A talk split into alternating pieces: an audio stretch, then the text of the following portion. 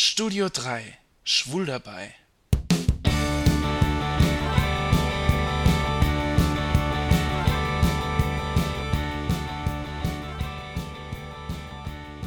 Warum fällt es vielen so schwer loszulassen?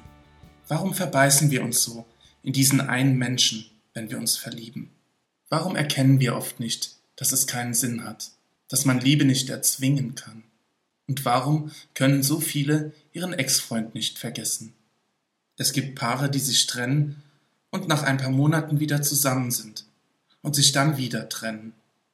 Es gibt Männer, die sich vollkommen verschließen nicht bereit sind, sich für andere zu öffnen, weil sie immer nur an ihren Ex-Freund denken müssen, weil sie immer an das denken müssen, das sie verloren haben.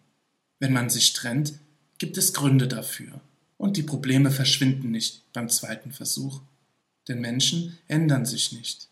Wie viele Paare trennen sich, weil einer der Partner fremdgegangen ist, und kommen schließlich in einer offenen Beziehung wieder zusammen. Eine Beziehung voller Kompromisse, eine Beziehung, die man eingeht, nur um nicht allein zu sein? Es gibt Beziehungen, die daran kaputt gehen, dass einer der Partner immer noch an seinem Ex-Freund hängt. Es gibt Liebesgeschichten, die von vornherein zum Scheitern verurteilt sind, wegen dem Ex. Und es gibt Männer, die nicht den Mumm haben, einen Schlussstrich zu ziehen. Männer, die sich immer wieder mit ihrem Ex-Freund treffen und ihm dadurch sein Leben kaputt machen. Wie kann man auch aufgeben? wenn der Ex einem immer wieder Hoffnungen macht. Ich finde, wir Schwule müssen lernen, loszulassen. Wir müssen wieder den Mut finden, uns auf etwas Neues einzulassen. Aber nicht nur das. Wir müssen lernen, Beziehungen und Freundschaften intensiver und ehrlicher zu leben.